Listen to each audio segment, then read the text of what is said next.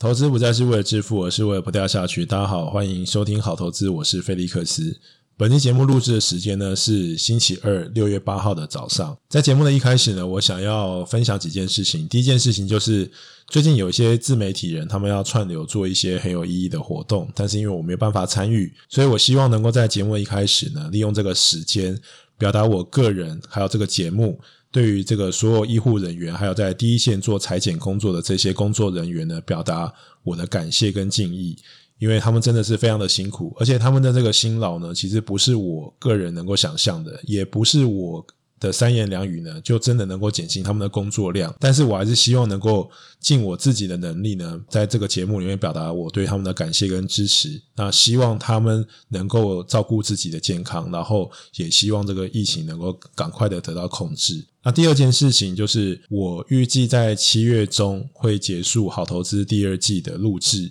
那也就是说，以现在看起来的话，包括这一集，大概还会再录制五集。所以，如果你有想听的内容，你有想问的问题，欢迎你在 Apple Podcast 下面留言。那我会同整这些留言呢，也许我可以提前做一些更贴近你们需求的内容，或者是你们更想要听的这个内容，大家可以一起来做讨论跟分享。那第二季到了七月中结束呢，这当然有几个。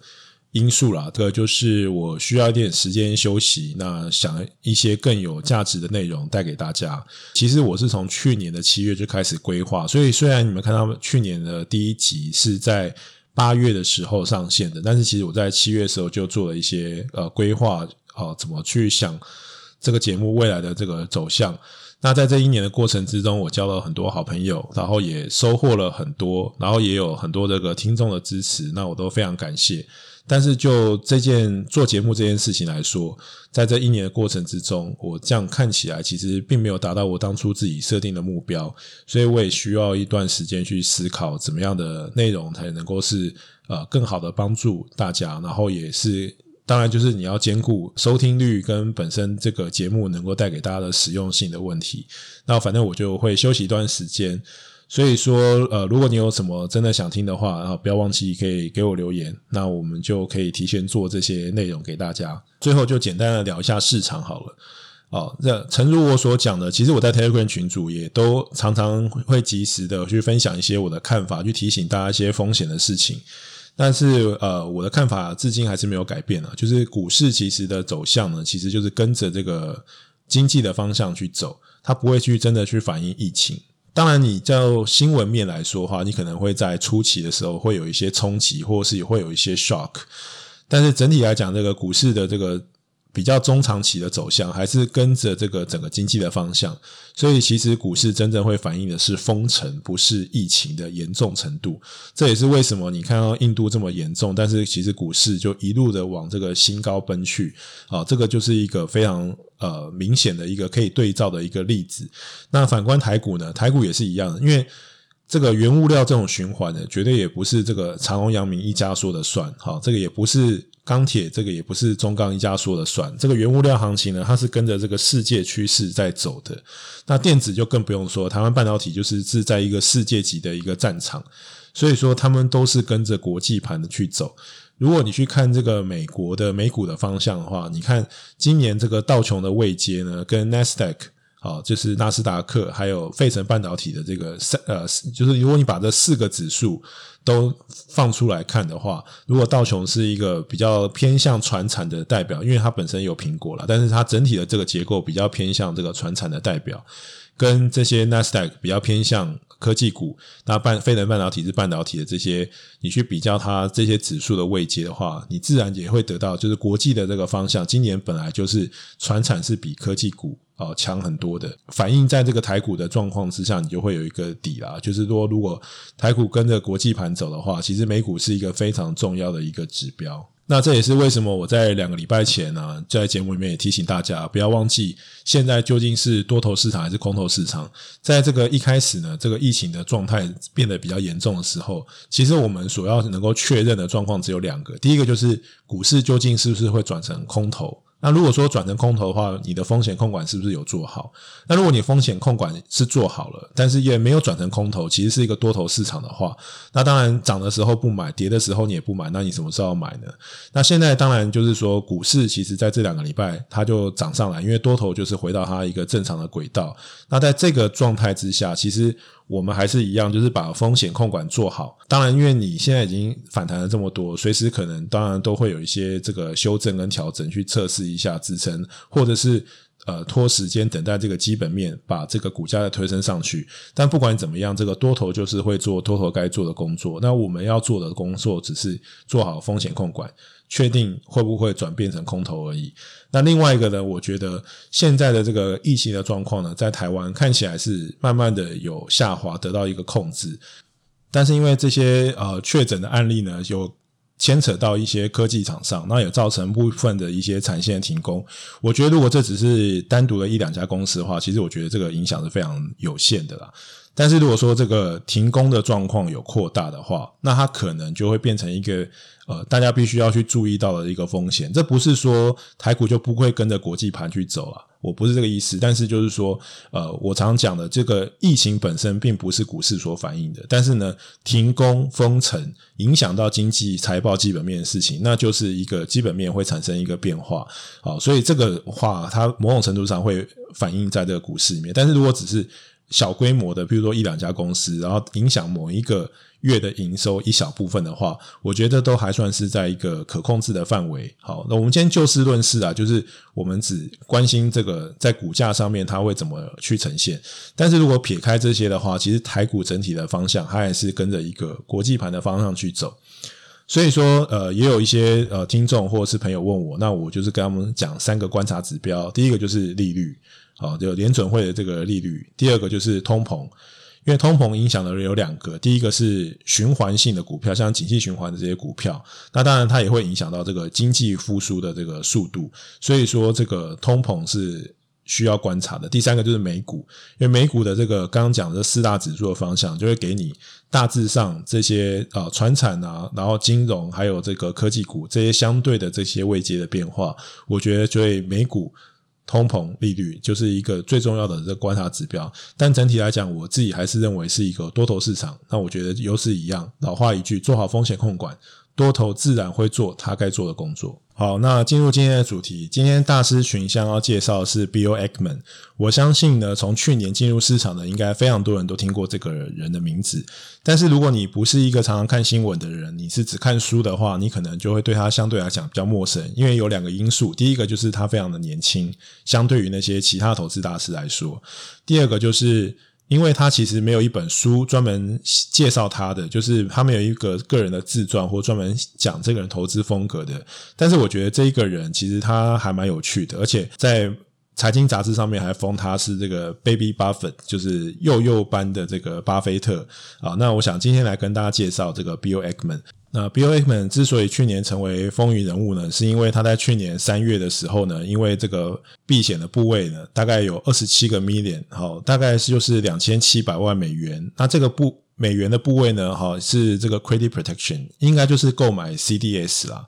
那我等下再讲 CDS 是什么。就因为他这个避险部位呢，所以让他在三月二十三号的时候呢，他这个避险的部位就是两千七百万美元呢。好，获利了二十六亿美元，也就是接近一百倍啦。那因为这个一百倍的这个获利呢，让他成为一个家喻户晓的人物。要在投资界，如果去年你有参与到这个美股市场的话，那他就是一个风云人物了。好，那 CDS 是什么？CDS 就是一种当初那个雷曼垮台的时候，Big Show 的那些大卖空，好，里面的那些主角呢，他去放空雷曼兄弟，也是用同样的这种工具。那它其实是一种，你可以把它想象成就是一种赌这个，呃，因为这是一个衍生性金融商品，所以这个衍生性金融商品它可能里面包裹的东西就是你去对赌说这个它本身的这个 underlying asset，就是它本身对应的这个金融商品呢，它有可能会破产。那通常。呃，这里面的这个结构它可以很复杂，但一般来说，它可能就是赌一个呃信用的利差。譬如说，当你现在是一个正常的风险的状态的时候，那这个利差水准可能是正常的。可是如果说当你这个公司可能这个企业债可能会有，譬如说它要倒闭的风险，它可能还不出债的风险，那所以那些不是那么投资级的债券。或者是他这些公司的这些企业债呢，它可能就会有一个倒债的风险，那所以它的那一个利差就会变得非常的大，就是它相对于那些无风险的这些呃债券呢，它的利差就会突然飙升，因为你有更大的，你需要付出更大的这个债券的这个报酬率，才能够呃吸引大家去买一个比较危险、可能会不能偿还的债券，所以他就是赌。这一个利差，那是因为这个利差呢，因为去年这种恐慌的情绪，所以那些呃比较差的这些企业债的这个利差突然就放大，所以整个信用利差就出现一个飙升，那也就是 CDS 它的这个价格也会飙升，所以它可以想象，就是你买一个保险，那如果说这个公司倒了的话，那你这个保险就会得到一个非常大的报酬，但是呢，如果你这个公司正常的话，相对来讲，你就必须要付出这个保险保费，也就是说，这个风险并没有发生。那你或者是你也可以想象，它其实就是一种呃卖权的概念。譬如说，这公司的股价往下跌啦，那你付出一个权利金，那就是赌一个机会。但是如果说这个机会没有发生，你也就是付出一个。这个权利金而已，所以它有一点选择权的概念，它也是有类似像保险的概念。总之，它就是做他自己的这些投资部位去做一个避险，大概两千七百万美元，那最后呢获利了百倍。那他的投资风格呢？哈，我这边简单的总结几项，他自己讲了，他就是认为说，他所相信的这个获利机会呢，跟他所估计的这一个潜在损失之间的这个关系。好，其实这个用白话来讲，就是他会。评估一个风暴比啊，就是这个风险跟报酬的这个对应的比重。但是整体来讲呢，他还是属于是一个价值投资人，所以也就是为什么呃很多人会封他是这个 Baby Buffett 幼幼班，或是这个小孩的这个就是巴菲特。第三个就是说，他其实是一个主动投资的风格。那他的风格就是，他买进低价买进这些企业之后呢，他去改变这些企业的管理方式而获得收益。所以，他其实也是有一点点像那种私募基金。好，他去买进这些公司之后，他会直接的去干预这些公司的这个操作。那我稍微总结一下，就是说我等一下会分享几个他比较有名的战役。但是如果总结来说的话，他就是一个价值投资人。只是他不像巴菲特跟蒙格，他的价值不一定是买进优秀的企业，或是因为他们有一个优秀的这个护城河跟经理人。他其实更多的时间呢，他是第一个，他买进比较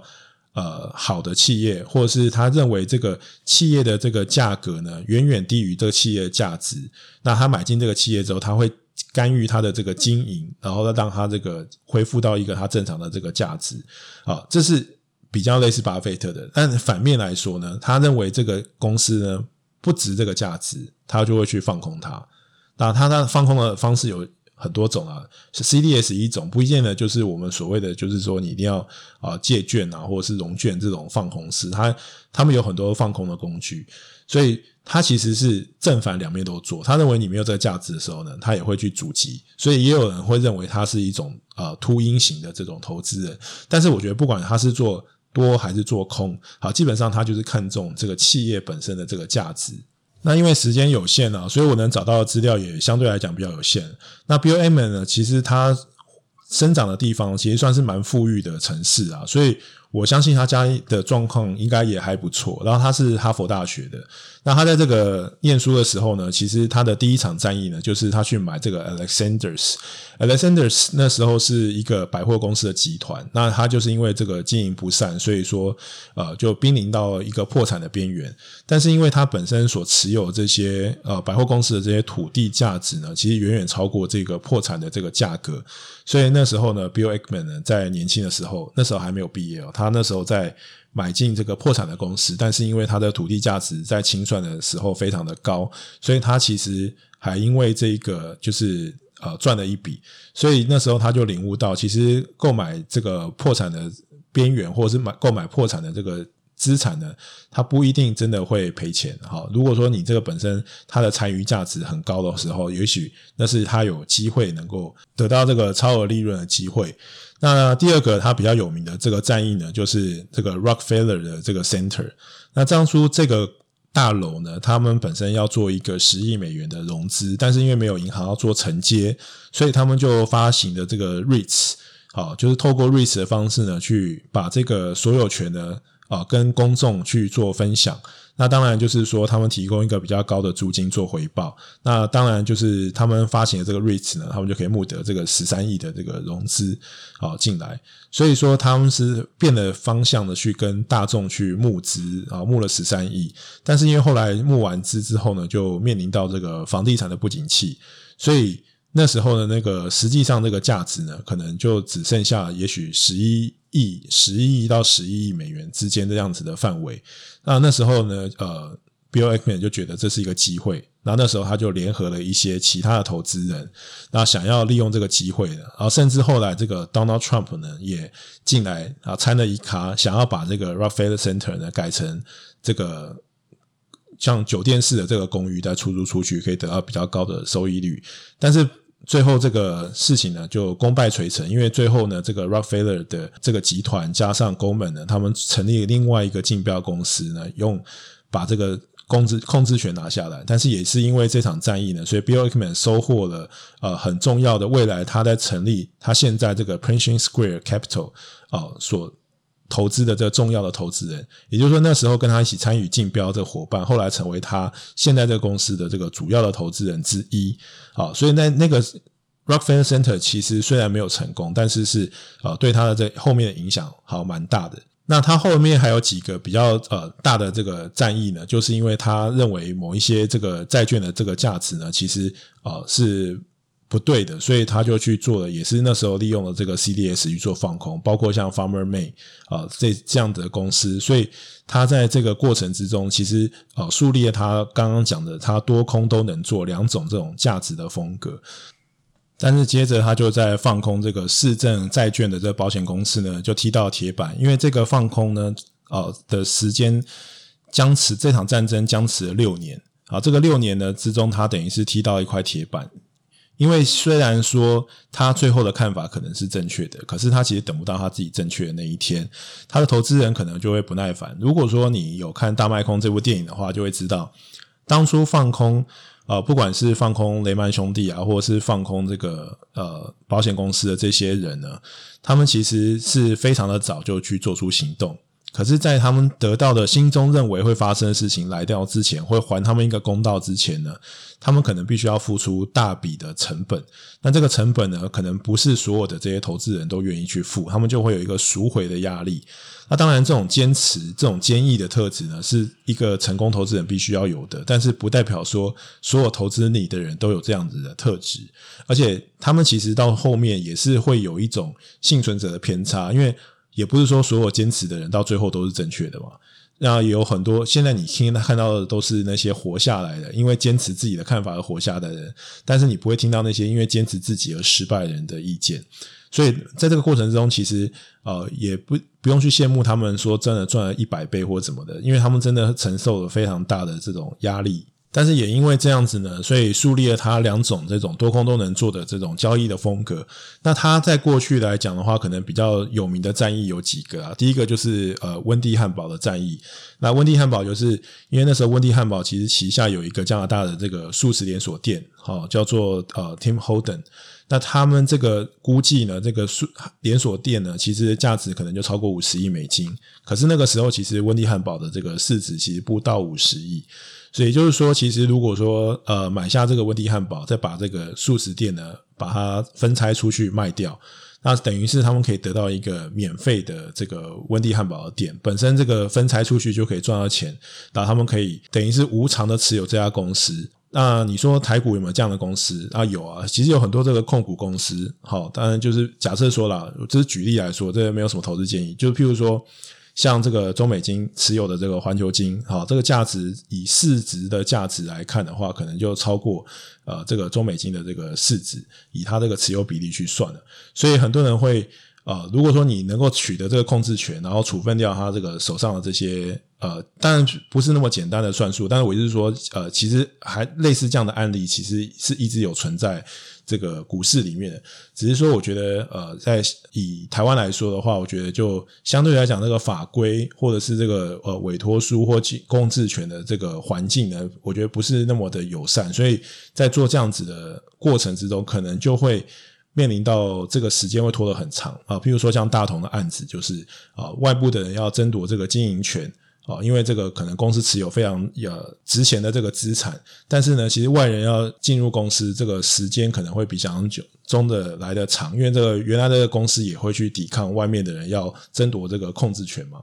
所以说这个，但是类似这样的概念的公司，其实有每个市场都有，好，就是说你旗下所持有这些公司的价值，其实超过这个母公司的这个控股公司的这个市值。好，所以他们就利用这样的概念呢。所以温蒂汉堡就是一个非常成功的案例。那另外，我觉得两个比较有名的案例就是，他们也是长期一直看空贺宝福，哈 Herbalife，好，但是他这个也是踢到了铁板，因为 Herbalife 后来是哦非常的强劲，但他就是认为这个贺宝福的这种超高的毛利率不合理，跟同业的这些做健康食品的这个比较呢，其实它的毛利率高得非常不合理，所以他就去放空贺宝福。但是啊，最后这个也是踢到了铁板。好，但是我还是要讲，就是说这些呃成功的投资人，他们都有一个非常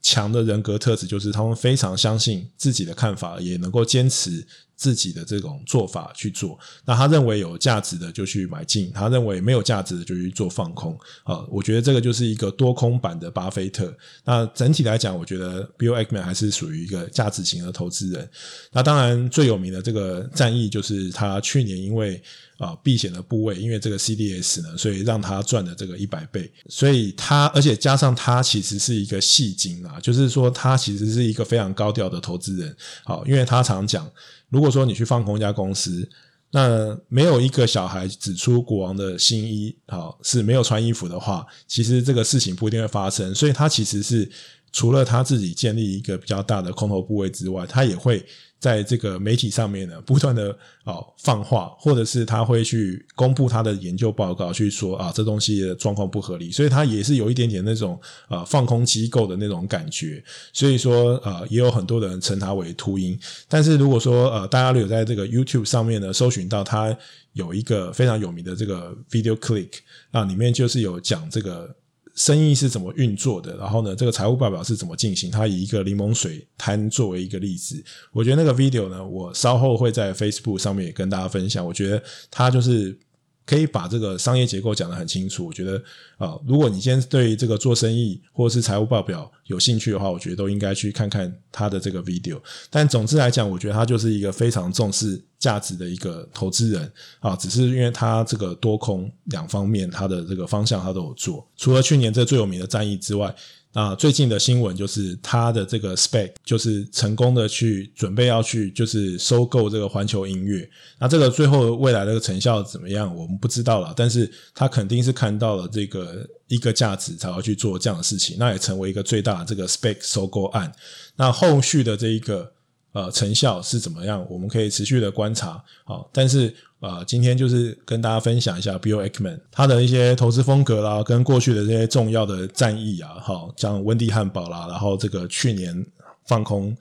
这个购买这个 CDS 避险部位大赚，好，然后他现在又有一个最大的这个 Spec 的收购案。那总结他的这个投资风格呢，就是他看到这个潜在价值如果大于构成部分的价值总和，或是认为这个他们介入这个企业可以。一经过改革之后，可以让这个企业价值增加的话，他们就会去做这件事情。所以，Bill Ackman 其实也有很多投资是，他真的会入主公司。如果他认为这个他们介入公司的营运，就可以发生一个决定性的改变。这个公司的价值的话，那他们就可能会买进，也许十趴、二十趴这样子的持股，所以他们是属于呃非常重压一个公司的。那如果你去看这些成功投资人，其实过去他们可能有名，会让他们翻身的战役就是几个主要的重要的这个战役。好，所以就像我们投资一样，其实会有几个关键性的股票的投资呢，好，会让你的这个净值大幅度的增加，而不是说你每一个这个。投资都能够成功了，所以每天一直频繁的换股啊，一直去找股票，其实你把时间拉长，就会发现，其实真正改变你